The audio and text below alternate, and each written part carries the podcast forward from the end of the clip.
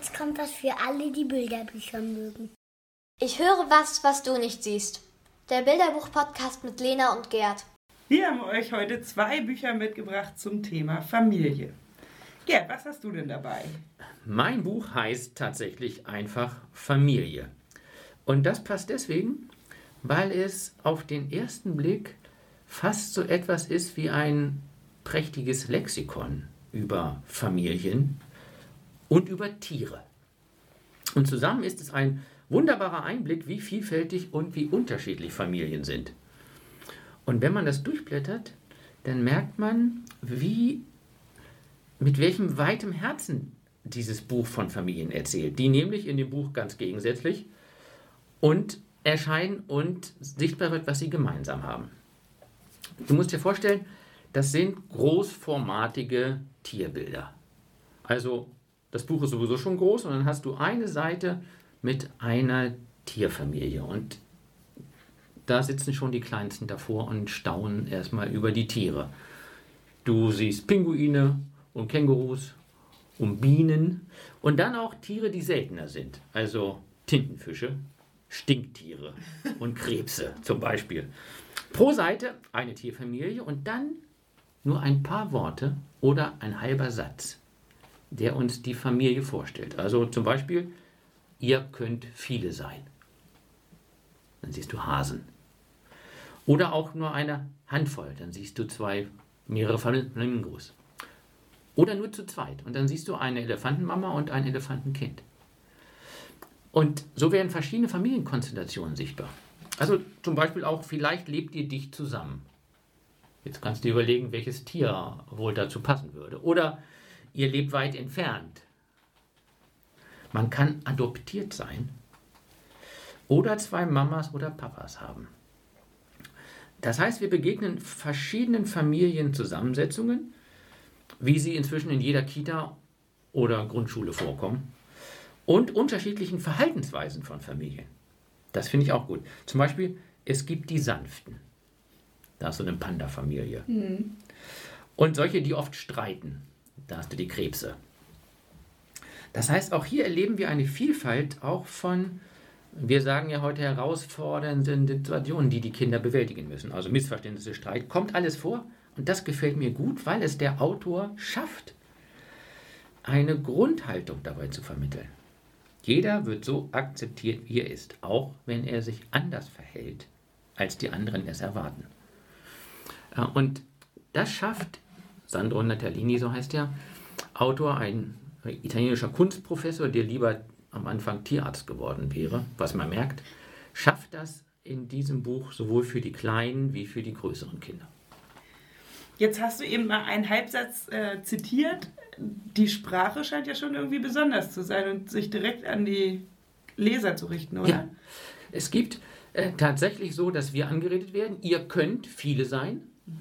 Äh, und am Ende gibt es sogar auch Empfehlungen. Ja, so mit dem, dass man sich annimmt oder manchmal streiten wir uns, aber am liebsten umarmen wir uns. Und dann sieht man so eine witzige Affenfamilie. Äh, und ansonsten sind es wirklich knappe, einfache Sätze. Das heißt, das Entdecken der Bilder und das ins Gespräch kommen darüber wird das Spannende sein. Du hattest gesagt, großformatige Bilder. Kannst du noch was äh, zu den Bildern sonst sagen? Ja, also wir sagen ja manchmal farbenfroh. Und das ist tatsächlich ein gutes Wort, weil diese, die Darstellung der Tiere, die mal sehr naturalistisch sind und mal so eher stilisiert, ähm, und die wenigen Naturelemente, die darin vorkommen, Blüten vor allem, die sind so kräftig und so freundlich, fröhlich, dass es wirklich einen zuversichtlichen Gesamteindruck macht. Und die meisten Tiere schauen uns auch an. Ähm, und dann gibt es ein paar Details, wenn man sich das ein paar Mal anguckt, ähm, die einem dann auffallen. Zum Beispiel gibt es eine Empfehlung, schämt euch niemals zu weinen kann man überlegen, welche Tiere da drauf sind. Mhm. Es sind Krokodile. Mhm. Für uns Erwachsene sind diese Krokodilstränen dabei, für die Kinder ja nicht unbedingt. Mhm.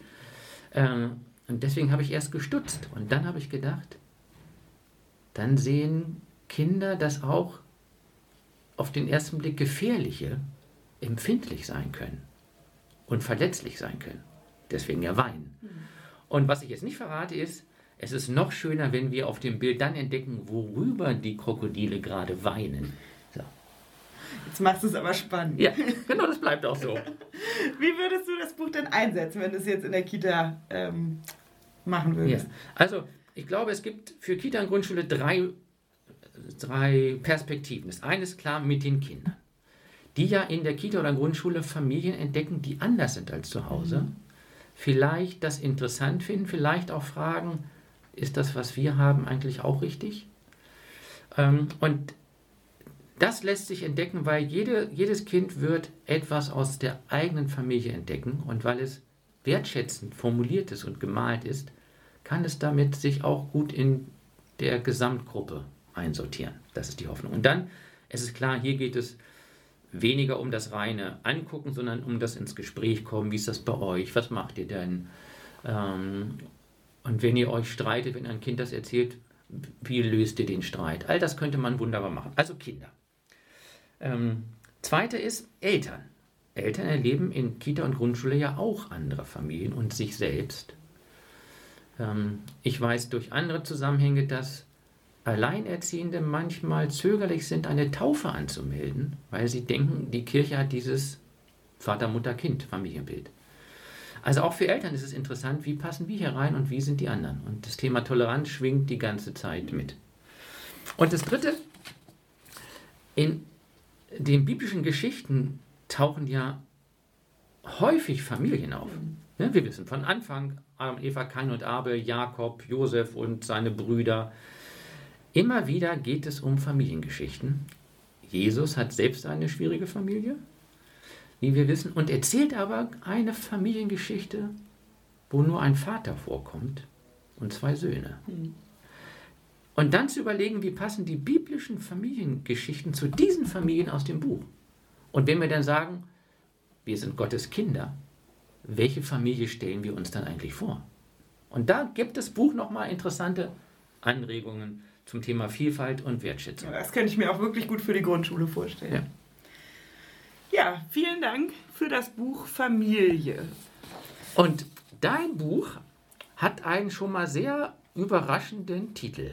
Das sehe ich. Ja, es heißt Zwei Papas für Tango. Und es ist im Moment eins meiner absoluten Favoritenbilderbücher. Ähm, es geht nämlich um die wahre Geschichte von Silo und Roy. Silo und Roy sind zwei Pinguine und ähm, sie haben im New Yorker Zoo gelebt. Also sie leben auch immer noch, aber jetzt sind sie, glaube ich, nicht mehr in New York.